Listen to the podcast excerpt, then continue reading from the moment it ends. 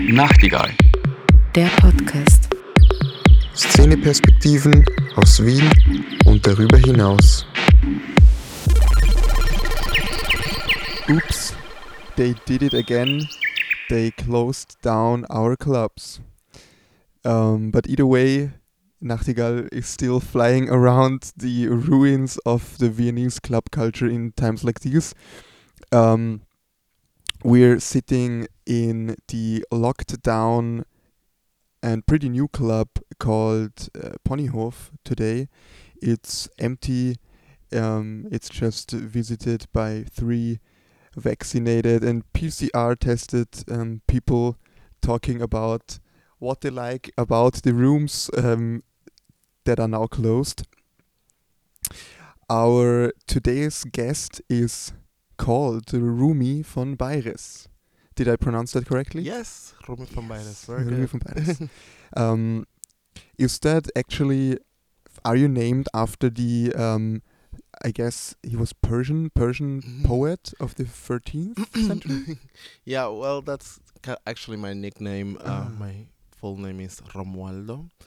Um, but my family always called me Rumi. My friends called me Romu. But I thought Rumi sounded exactly a little bit more poetic. ah, yeah. That's why I adopted it. Sweet, sweet.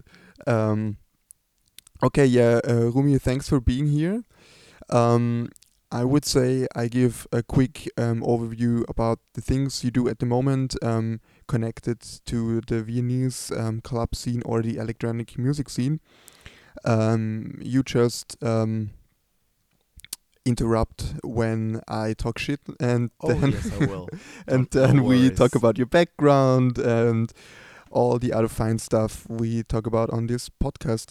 Um, and as you might have heard by now, we are talking in English. It's the second time on this podcast. Hashtag Vienna is international. Um, so yes, is. so Rumi, um, what I found out about you um, on the internet because we haven't um, have the the opportunity or the chance to to meet in person um, until now. Um, I found out the following things: you host the podcast Gems, and genre fluid music selection. Yeah, that was a little uh, side project of mine that I started in 2018.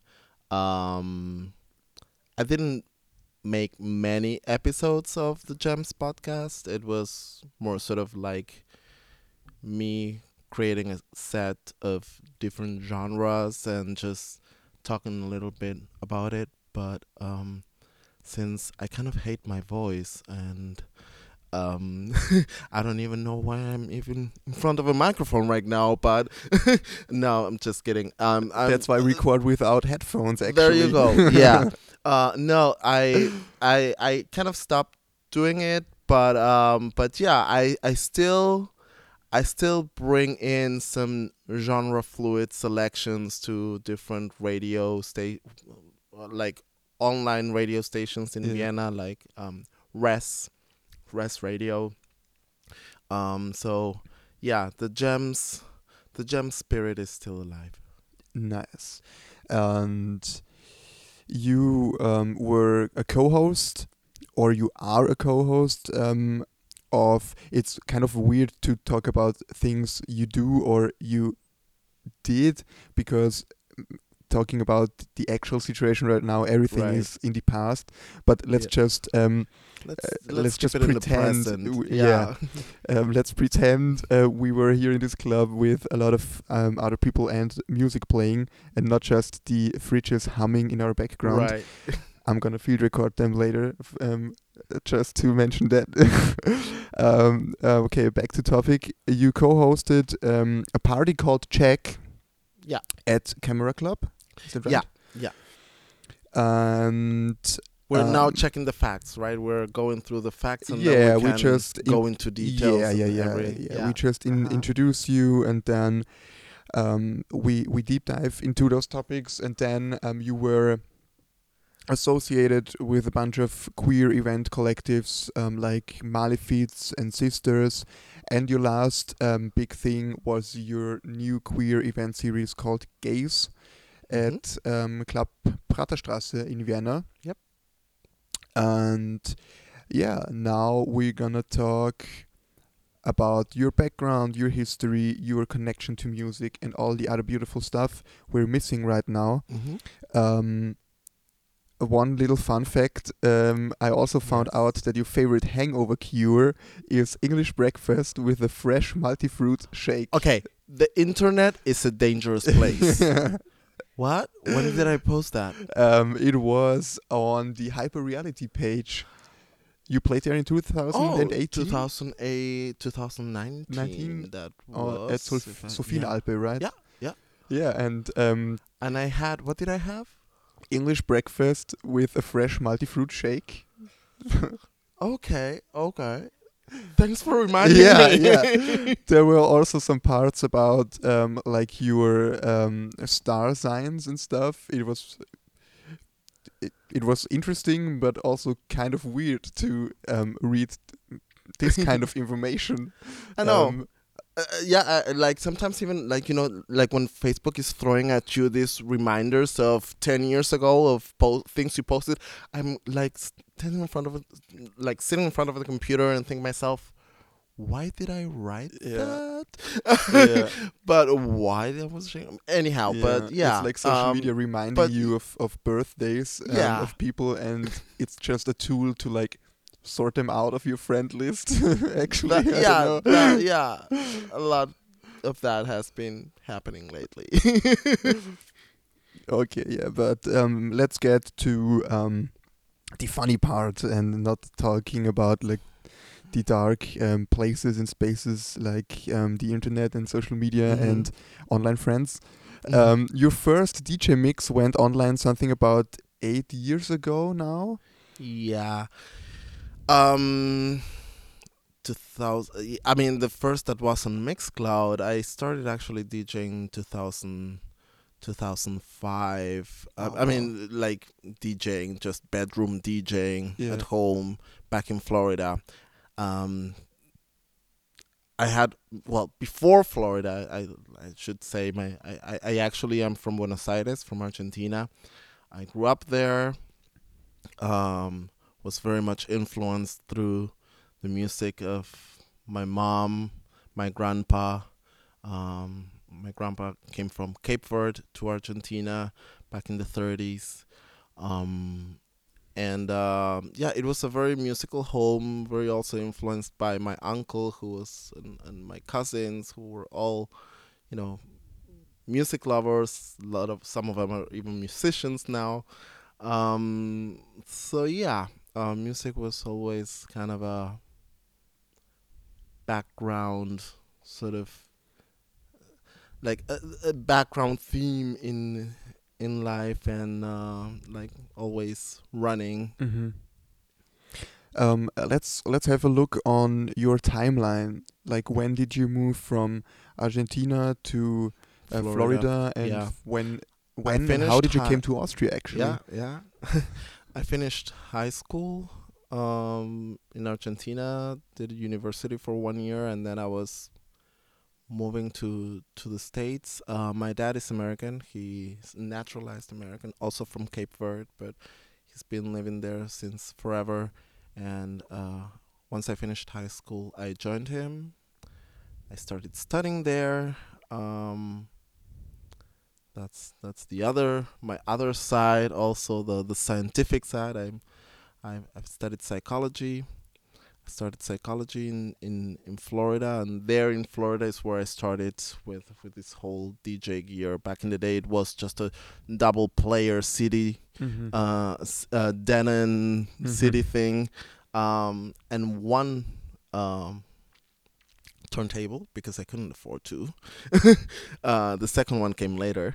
Um, yeah, and so I I finished high school, went to uh, Florida, and 2007, just beginning of 2007, I moved to Zurich. Mm-hmm. I was in Zurich for almost nine years, also studying Mm-hmm. um, psychology and uh, and yeah, just kind of I, I never really ventured uh, the the music path from the very beginning. Um, I don't know. I don't know why now. In like in hindsight, um, um, I, I I sort of I started with with you know with the university and thing and kind of saw it like okay this is where the path is going um but yeah years and years after I I I, I see like right now this this this big need in me of of getting more involved with music, Mhm. getting more involved with club culture and um and yeah and uh, like a little bit of we were at the timeline right um the timeline is uh, w- uh, yeah florida zurich for nine years and now i've been in vienna for five years Mhm. 2016 yeah Mhm. Sweet. So, um, actually, I I thought that this um this break is um kind of interesting from not being able to afford um a second uh um record player to like moving to Zurich where you can afford. 10 record players with a one month's rent. That's- know. I know. that's Yeah. a that's a big leap. Congratulations it's on a- that. yeah well study Yeah, yeah, that's great. Um, and love Okay, Vienna 2000 and since since 2016. Okay, that that um, quite helps me as well because um, f- I can't really remember when I first heard your name in the context of Viennese club culture or at all, but um, it wasn't until quite um, recently, and I think that that's all also something we can um, discuss later when we probably get to uh, talk about like separation of scenes within the Mhm. Viennese club culture scene Mhm. because I think that's um, um, a topic with a lot of different perspectives um, to it and Mhm. yeah so uh, we we talked about your timeline um, what was your musical um, ev- evolvement development how, how was your musical path My throughout these years? influences. yeah your influences, like from what- childhood or just lately yeah or what did you play um, with your first gear and w- with my first gear well there are a lot of influences like i said like probably like the the, the very early influences uh, from back in the day when i was a child um that went more into direction that could uh, because you know I, I had my mom my mom listened a lot to brazilian artists which i love as well you know maria bethania caetano veloso um but the one probably artist that kind of started going into direction club music uh, for me was Ryuichi Sakamoto, Mhm. uh, which now nowadays it sounds like kind of weird because he does all this whole ambient stuff, but Mhm. uh, back in the day he had this great um, housey kind of records and um, and yeah, I was kind of a weird kid. I was with seven years old listening to Ryuichi Sakamoto, uh, but that was basically the influence of my uncle, my my my cousins who who were real diggers, Mhm. And that was like my very first approach, or yeah, my very first connection to kind of house music. Uh, later, like around um, millennium turn 1999 2000 i was really hooked on a radio show in argentina uh, by a lo- local legend called bobby flores and um, he introduced me to saint germain Mhm. um, Mhm. uh, ludovic navarre and um, that was kind of like wow Mhm. mind-blowing for me Mhm. and um, you all uh, you also um, um, mentioned a record of Saint Germain as one of your favorites Yes, on the internet is- as well. it is I Tour- remember yes, that. yes, Tourist is one. I think it's his third record. It's Tourist is still one of my top favorite records. Um, it's it's housey, it's jazzy. Um, I love melodies in music, so Mhm. um, yeah, and uh, from there, from from this whole Saint whole Saint Germain area, then when I was in Florida, I moved into house, like real house.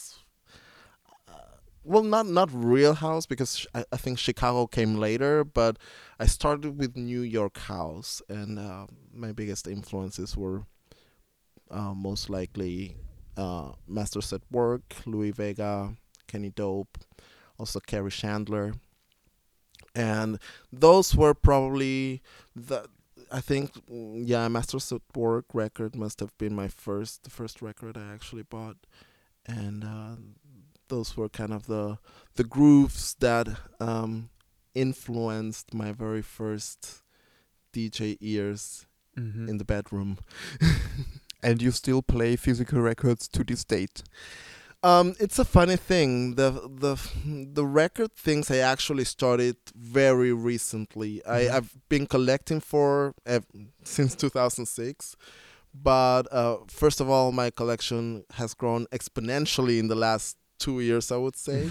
Everything has grown exponentially in the last two years. yes, yes, and um, and but uh, I started. I played CDs. I played with laptop. Um, I I still do the USBs, of course. So, but uh, yeah, the records. Uh, mostly in the last two years that I'm really. La- yeah, two three years that I've been really digging and I'm playing more with records. Mhm. Okay, I'm just gonna give um, another uh, background to how you got on this podcast because it was a suggestion uh, by um, my co-producer or my producer and my Mhm. co-host Maria. Um, she visited um, one of your voguing balls Mm-hmm. at Das Werk in Vienna, and she was so mind blown and fascinated by this whole scene. And also, um, she said to me that um, she didn't know any people there, so um, that's a kind of a um, a- a thing that not happens often in Vienna. If you go to a club, you always know some people Mm-hmm. um, I guess. Um, especially when you go to clubs very often, like Maria does. Um, so let's let's dive a bit into that um, whole ballroom voguing scene. What what's the fascinating thing about voguing for you and and ballroom culture? Yeah. Um. Well, I started my first. Well, the, my first contact with voguing was through a YouTube video that um a cousin of mine sent me around 2012, I think. Um. Back in the day, I couldn't really quite spot. Okay, wow, wh- what are they doing? um, um, I thought it was fun and crazy, and um, I, I just loved the energy. Uh, and then when I moved here to to Vienna, is when I first got in contact with the ballroom community back in 2016. Um, what fascinates me about it,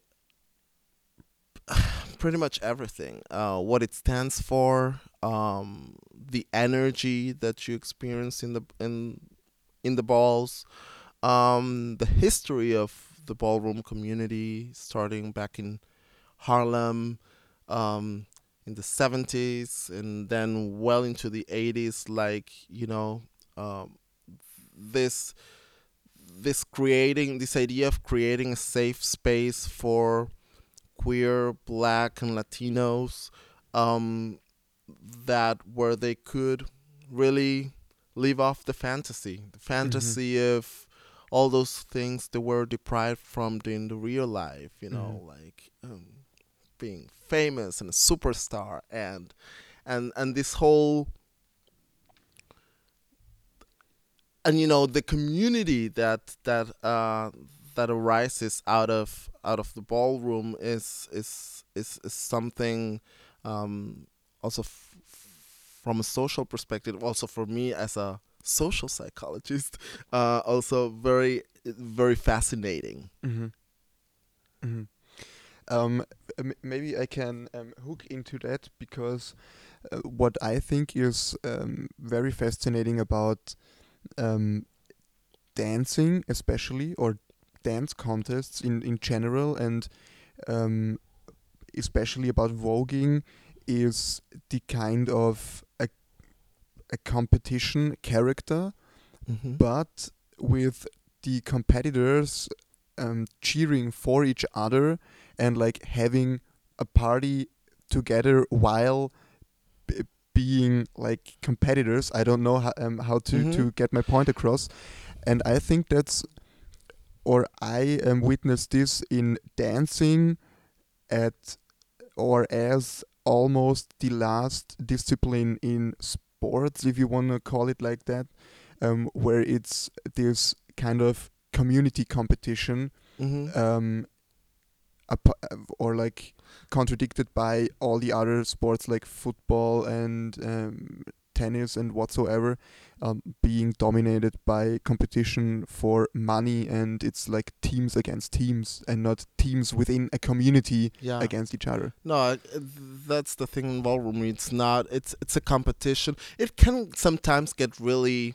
I mean, it, it. I haven't seen it here in Vienna, but but I've heard in in other scenes or in other cities. Um, it can get really ferocious when when they're competing with two um, um, two walkers against each other. But it's always, I mean, there's always there's always the shade, you know, like kind of being shady to each other. But Mhm. at the end of the day, it's all about uplifting each other and empowering each other, and um, um, that's what the voguing, the ballroom community is about: Mhm. uplifting each other. hmm And then then there's also um, the musical part uh, to it, um, because I listened to some um, voguing mixes um, in in the preparation for this um, talk, and I had the feeling that it's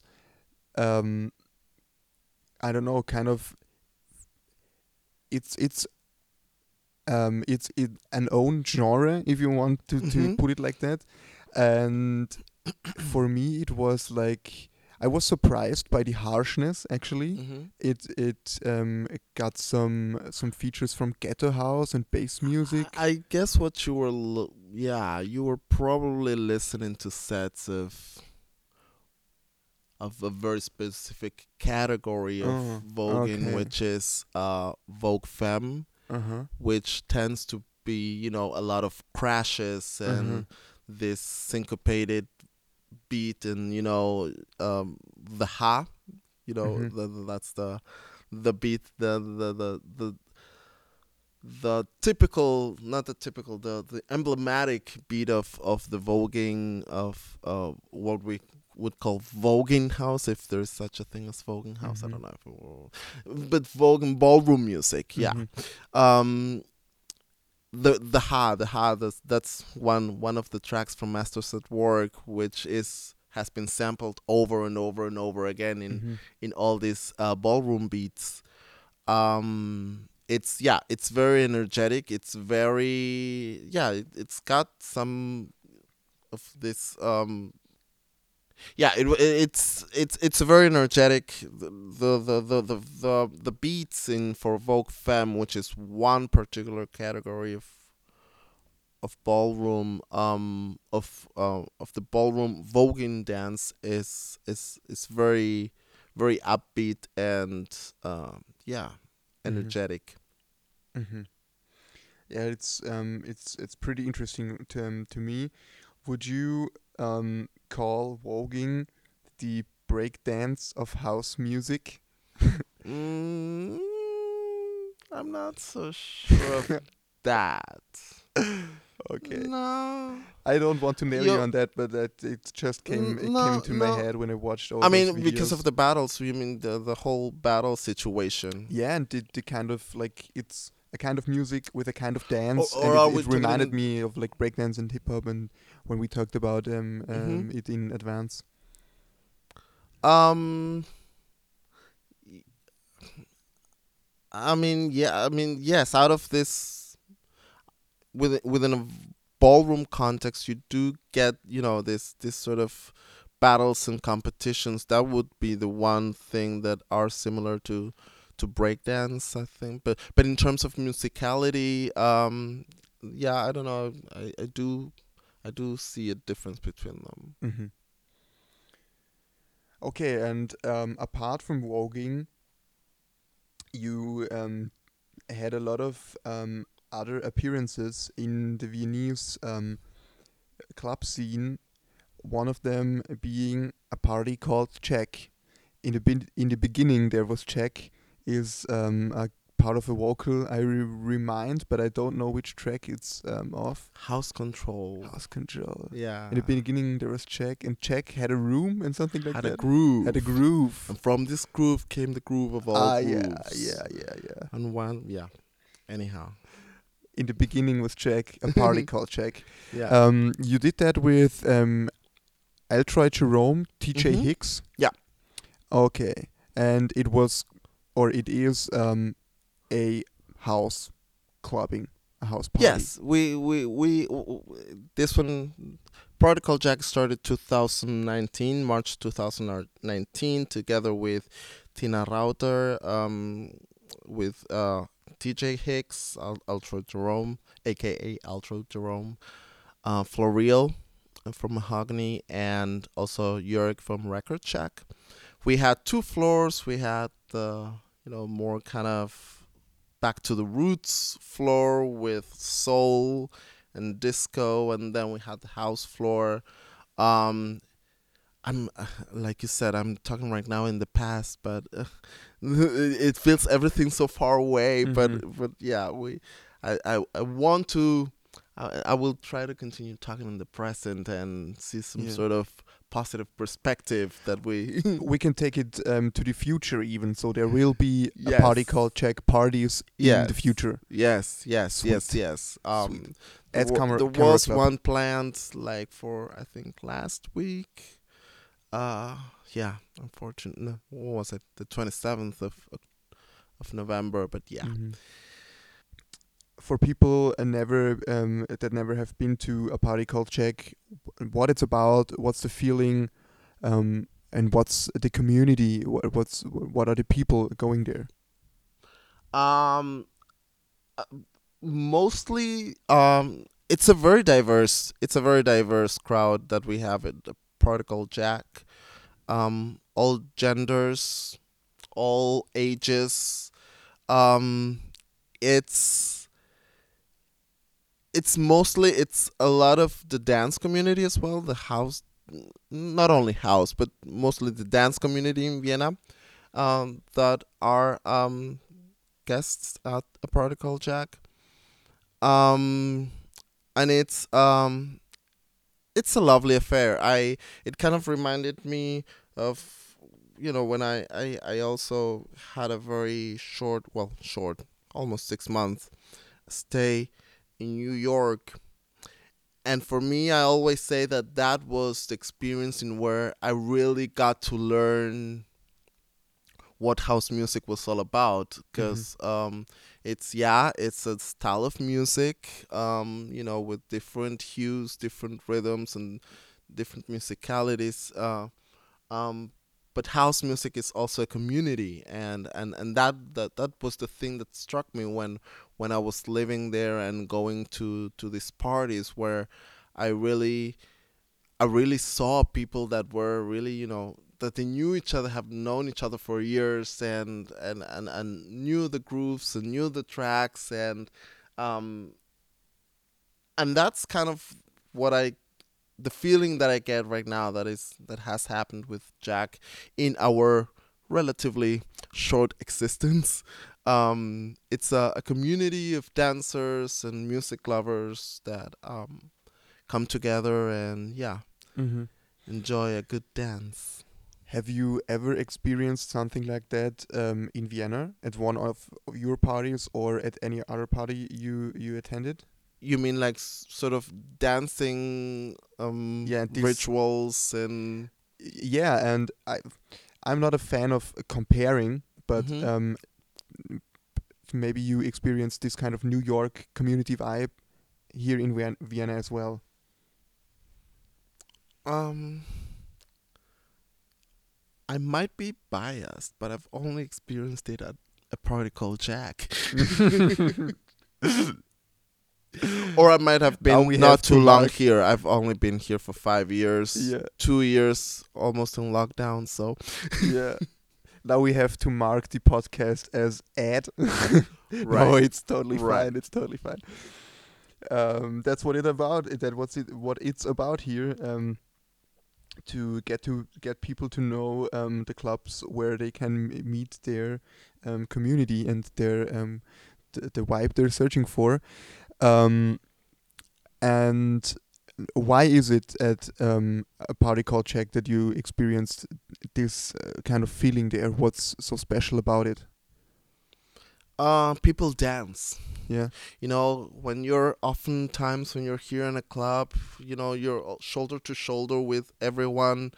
Um, people in a party called Jack actually dance, and you know, sometimes you've got these dancing ciphers, or um, you know, someone gets up on stage, or there's a singer coming.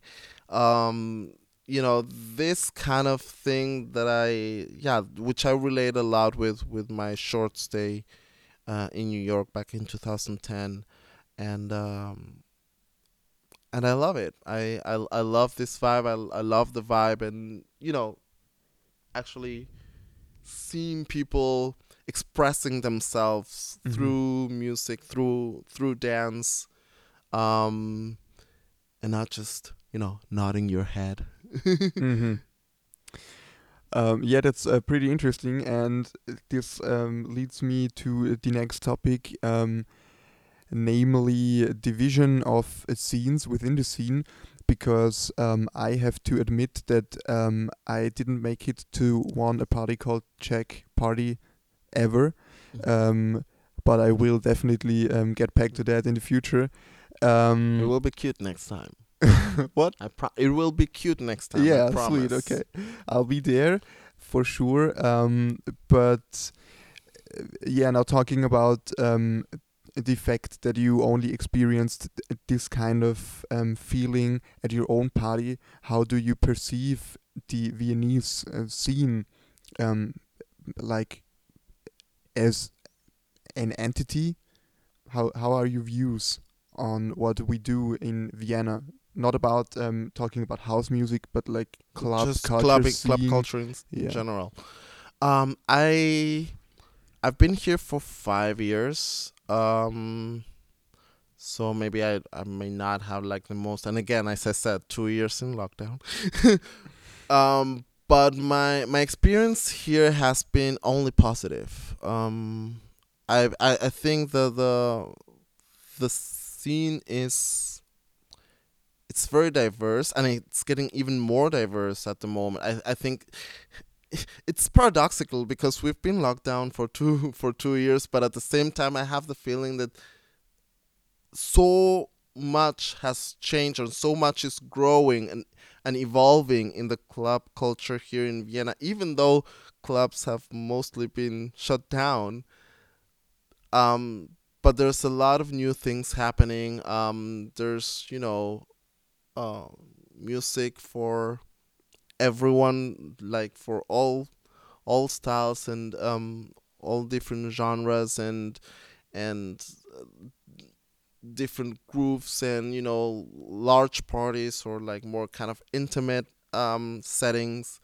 Um, and all in all, um, my experience have has been positive also in the sense that there are different actors in the Viennese club culture that are also bringing things forward. You know, like the the shortly, not too long ago, created club commission. I think it, there's the club commission since two years or th- something.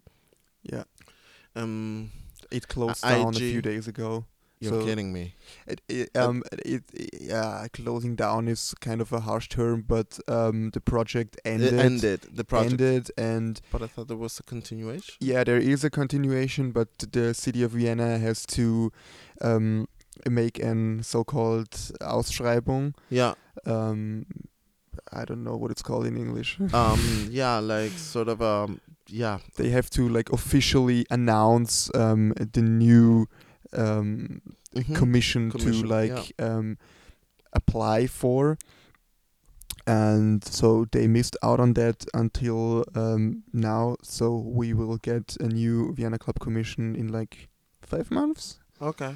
Yeah Okay. so there's no service and no no um Those guys moved a lot even during this whole. Uh, Yeah. They were actually they, they they started with a whole different probably mindset of what they were gonna do, and they ended up doing you know, uh, kind of trying to um hold everything together yes.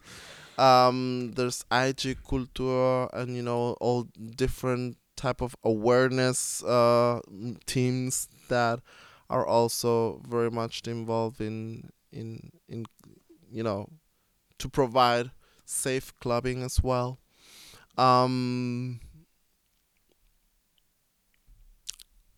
yeah, I now the question was sort of like I, I, I like going back to your question was it like in terms of music how do I experience it or in terms uh, of whatever you um, want to answer. Um, but I can like kind of um, give it a new try um, yeah. because when we talk about the scene, um, and I said it earlier, it's kind of like small scenes within the whole scene. yeah. If if there is a, a, a whole scene, um, even, um, and I experience it like people being stuck kind of in their in their genres. yeah in their own little scenes. I mean there are those th- the big numbers like um, house techno and down tempo now. Yeah. uh, um, um, like those three are the, the main parts i guess at the moment in, in vienna. And um, i have the feeling that their overlaps Mhm. aren't really there so Mhm. i for myself try to, to go to different parties yeah but um, I don't have the feeling that a lot of people are at different parties crossing the these time. borders yeah, yeah Yeah. no that's absolute yeah Yeah. Uh, with in, with that I do agree I th- I, ha- I kind of see the the tendency of people trying to be in their comfort zone Mm-hmm. um in terms of yeah what what kind of parties but sometimes you know you go to something that you wouldn't have expected or someone invites you somewhere there and you were like oh okay this is this is cute and um and you're surprised and you know you open new doors and um but that's the thing that's the the nice thing that there is uh, variety there's diversity mm-hmm. and um and yeah and and in my experience as i've said it's has always it's only been been positive so far That's cool. That's cool to hear.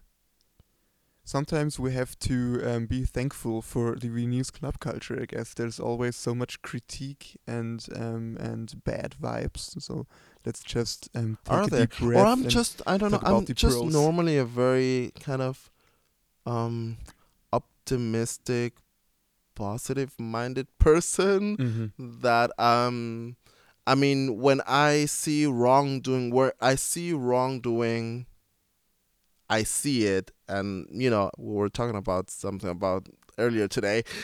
And I and I and yeah and you know I, I I'm just a very optimistic person. And um and maybe it's just that that I I see everything right now still with very uh with pink shade Mhm. with with pink glasses or something but um but um yeah so far um my experience has has been great. Mhm.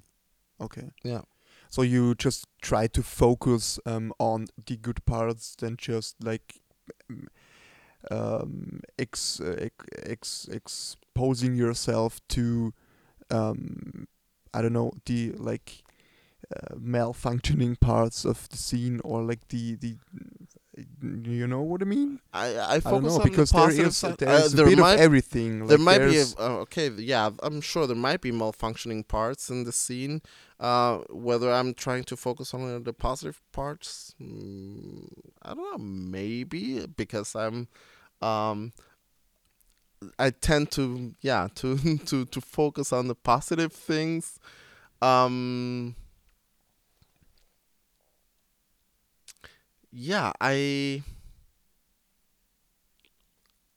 what would you say w- i- w- is there anything you would like to kind of give me an example where you would say um, wow a um, negative aspect giving examples is hard because I don't want we to. we don't want um, to pinpoint on uh, no, I wouldn't have um, a problem with pinpointing, but Okay. no, I I um, don't want to um, make it sound like an individual problem. yeah I would say that um, in in my experience, we try or we kind of lack um, the collective movement, or we lack collective power we actually could have in the Viennese club scene. Because we're Mhm. a lot of um, people, a lot of um, genres and perspectives and minds and mm-hmm. powers coming together, um, and a lot of skills. Mm-hmm. But um, I think but everyone kind is kind of doing ev- yeah, their own thing, Yeah, and, and, uh, we kind of like relax a bit too much in this party thing, I guess. Mhm. I'm I'm um I'm all for partying and letting it go and stuff, but I think we could have a better standing with the city and the politics and stuff like that talking about a curfew in clubs we could easily Yeah. um like get rid of that if Yeah. we would manage to um achieve a collective power a, co- a, a form where join every- forces Yeah. and rather than each one and- individually yeah that's exactly true and i think that's uh, the main thing um, I I see a lot of th- that's true. I, I do see that there's a lot of individual actions being yeah taken um, rather than sort of a concentrated um, joint effort yeah to to change things. And of course, I mean, n- no sin is perfect. At so when I see that, I only hmm it's not everything perfect, but but all in all, the the experience of of of Viennese club culture has been positive. hmm I still um, have a lot of hope that we um, can find together um, at any time. I don't know um, what has to happen or how we can manage that, but I think there are still some um, things we can um, get over um, with, like, as I said, collective action and um, just like a dialogue within the scene, which leads to a dialogue from between the scene and um, the city. And the talking about like yeah the decision makers talking about like adaptions um at laws um creating new fundings for subculture something like that because also you man- mentioned it earlier the the rates at club doors got pretty high actually and it's like 15 euros um at some club doors even more sometimes Mhm. even um, Yeah. 30 60 or something like that in order to Um, make it accessible to to everyone. Yeah. Yeah. and I don't want to make it accessible for everyone with like people being um, unfairly paid working at the club, but Yeah. like um, I want to um, bring locations and DJs and hosts and um, I don't know graphic designers and everyone being a part of of, the scene in any kind of way um, at one table or at a lot of Mhm. tables Yeah. and um, like yeah pushing this Yeah. further It's funny that you're actually taking this conver- the conversation in this direction into, you know, we almost kind of getting into politics already and how how do we get to influence you know uh, decision makers into bringing you know um, um, just club culture forward um, in a in creating also a, being able to create a club culture that is also um, safe and sustainable in different ways. And and and I've been thinking a lot about this lately because um, as as I said I, I I do science in my day job and I've been like sort of daydreaming lately, like especially in the last year, of how how to combine these two things. How can I how can I make use of my my expertise or knowledge in ways that you know we can create safer spaces at clubs. Um, how to go about with this whole you know awareness thing. Mm-hmm. Um, also from the environmental perspective, I was thinking, you know, we have, well, it depends. Maybe not in every club, but sometimes we have, you know, DJs coming from different corners of Europe or of the world. How how do we how can we kind of help to lower um, Mm-hmm. our our environmental impact and those all those kind of questions that um, pop up in my head from from a scientific the, sort of the that's the kind of the science scientist talking in the back of my head um, that would actually could have reverberations in uh, in decision making in, Mhm. in in and you know just creating a a um, thriving um, sustainable Mm-hmm. and um, and safe club Mm-hmm. um, environment. hmm Yeah, and I think um, it's when we uh, talk about Austria as a whole, um, I think we're on a pretty good way actually because the um, the university in Graz just um, published um, um, I think a 36 pages um, uh, Expose um, or yeah paper. a paper, let's say paper, ein, ein Prospekt sozusagen, I don't Mhm, know. ja. ähm, Wir können um, auch about- zwischendurch die deutsche Wörter. Ja, let's remix that. Um, yes. No, they just um, published that um, with. Um, it was kind of like a, a, a co-production of students and the university and the club scene of Graz. Mhm. and they asked themselves um, what can they do or, th- or what has to be done to like make partying um, less environmentally um, um, schädlich. yeah schädlich um, yeah.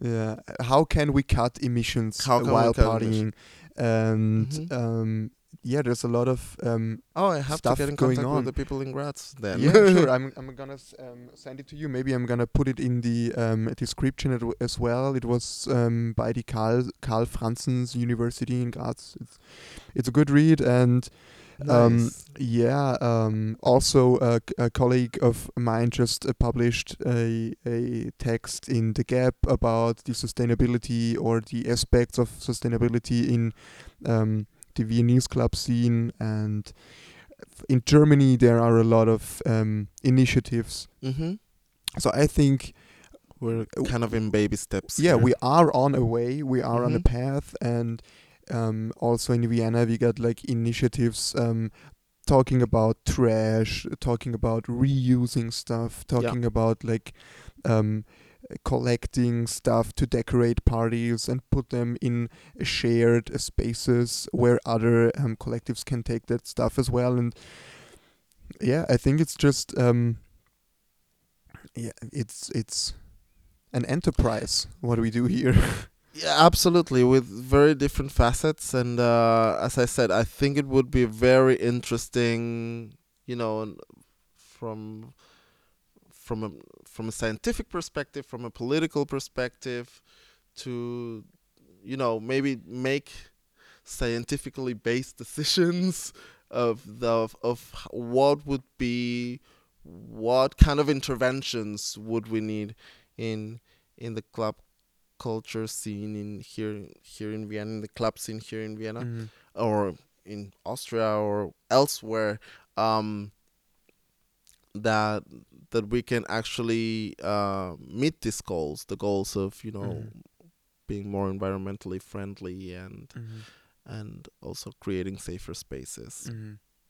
Maybe we can discuss that um, here at Club Ponyhof, um, which um, tries to be a living room for the scene, as they called it. Oh, nice. And yeah, let's hope it opens up again soon, and then we invite everybody to take a seat and be scientific and politically motivated. Yes, But um, enough of politics and um, science now. Let's talk uh, party again. Um, jumping from party to party. Yes. Um, you coming up next? um, had your first and, and last event um, called Gaze um, on November 2nd, if I remember that correctly. Or Correct. Yeah, there was only one edition. We've only had uh, yeah the last for now. We have Yeah. to say yeah, yeah. we'll be back, but yeah, it was the first, the first um edition, October second, uh, with Job Jobse from Holland and Senasa from. She's actually um, she lives in Innsbruck, but I think she's coming. She's moving soon to Vienna. Mhm. Um, excellent DJ, and uh, it was Gaze was. Gaze was the. By the way, it's spelled G A Z E as in the blick. Mhm. Uh, so ah, yeah. okay, I got that. It's, okay. queer gaze, the queer gaze. Wow, that, uh, It that- took you some time to yeah. to realize yeah. the if you yeah, if you haven't um, um, said that, I yeah, Be- because probably because I read it first and then I heard Right. it. it Ah, okay, it has been yeah. something that I've it's been on the process. I've, the first time I I talked to Leo about it was to October 2019, um, when he contacted me and we started, you know, brainstorming ideas. Um, and then yeah, we were set to start in April 2020. Wah, wah, wah. Ain't gonna happen. um so but uh, yeah as much as i yeah as, as that was yeah unfortunate at the same time it gave me time to really kind of process through and what what is what do we what do we want to do with Gaze and and for me like at the moment Gaze is it's the queer gaze. it's trying to bring into the club sort of the queer perspective into art, music, um, different forms of artistic expression. Um, that's why we we also always have a featured artist sort of for every well for every there's only been one but um we always have um we're gonna be having different um visual artists you know um, and featuring them and their artwork. Um, and and also i i since the summer I've been putting this together with um, Nadine Kobina from um, Echiculture. Um, yeah, everyone everyone knows Nadine and um, and it's been it's been really a dream team with them too with Leo from from Praterstrasse and Nadine we've been working great together into bringing this to life finally after almost two years in the planning um, and um, really looking really looking forward to the second edition Mhm. and yeah You mentioned it earlier. Um, safe clubbing, Gaze is um, a lot about creating a safe space and a community, right? Yes, that's that's what we aim for. Um, we want really that's kind of actually our mantra or our motto for the party. Just express yourself. We want people to express themselves through fashion, through dance, uh, being kinky if they want to. Um, in any way you you feel like expressing yourself and that's that's I, I get a lot of the inspiration and I mean I'm I'm not reinventing the wheel here Mhm. Uh, it's there's there's I mean if we want we can actually trace things back to I don't know New York from the 70s but but in the last couple of years in uh, particularly in the last 5 6 years I've been attending parties in different cities that that sort of that really captured what I now come to understand as queerness that I Mhm. didn't have back when I started clubbing or when I started DJing for that matter back in the early 2000s everything was I don't know a little bit drier. Um there was not this this queer aspect in this. It was also very you know you go to a gay party where only men on or only female. Um right now everything's kind of um blending together which i love and um and um and as i said it's it's it's really invigorating what what is happening right now in the queer community that I see in Europe, not only in Europe. I see that also in back back in Argentina and and my uh, uh, native country. Um, I see this evolution of of queer club culture taking place and unfolding, and it's beautiful to see and to Mhm. witness. I'm Mhm. actually really looking forward to hopefully be in Buenos Aires in three months if I'm allowed to. F- in three months, in in three weeks, if I'm allowed to fly. yeah. Um, and yeah, and visiting those places. Sweet. And how um how was your first experience at Club Praterstraße actually? I. I well, I, as I said, I, I wasn't. I have been in contact with them for almost two years. I was, I was there when it was all still crumbles like everything. You know, it was still eine Baustelle. Mm-hmm.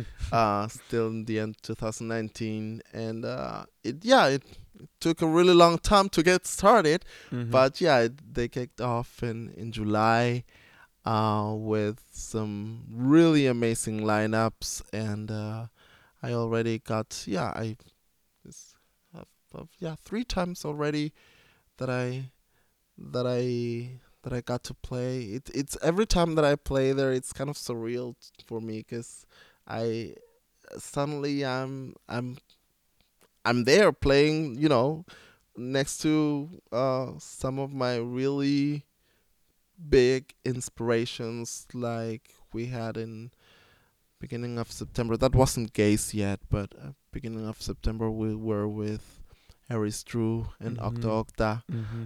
that was I was I was in cloud nine at the moment because they've been so influential uh, for me and for the community um, for, uh, at the moment uh, that um, it was it was a beautiful beautiful night.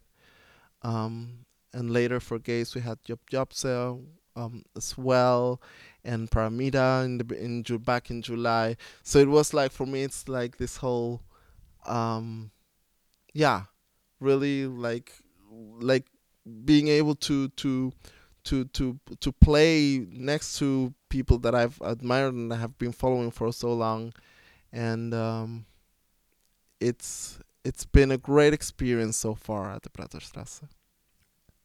Wow, that's um that's the feelings we aim for when talking about club culture and club music. Um, I really felt um attached to this kind of um uh, how should I call it? You just I, I could see the, the, the shining in your In eyes. my eyes when Yeah, I- when you talked about that, that was beautiful. And when I look on my watch now, I see that we um almost filled this hour, um the hour of this podcast. So I thought that this was a kind of nice round ending to this talk. Um, if you have anything left in your pocket that you want to spit out into the ears of our listeners, feel free to do so. I just really hope we dance together again very soon. That's all I have to say. Um, yeah, Yeah. just keep on, keep on listening to music, because that's uh, well, at least for me, that's been like sort of the my savior in the last couple of months. there's been a lot of up and downs and a lot of downs, and uh, whenever whenever I I was feeling like okay, I'm getting a little bit anxious of all this situation, I just you know put my headphones and take the records and start Mhm. playing music and help me made it through. What's the number one record you had to when you can't take it anymore? Number oh, I hate those kind of uh, favorite. what's your favorite record or what? what uh, um, I didn't ask what's your favorite record. Uh, That's true. You said what is the one record I t- when I cannot take it anymore.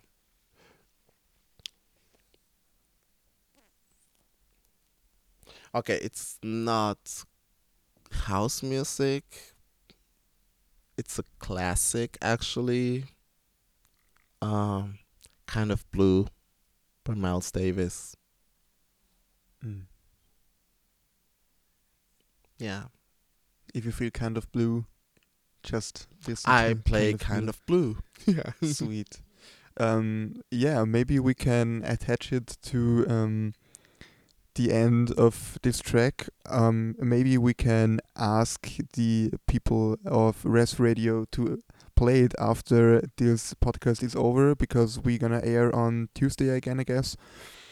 Um, then I have um, just one um, public service announcement left because when we go on air um, in the week of December 6th, um, we have a few weeks left to apply for the KSVF fundings.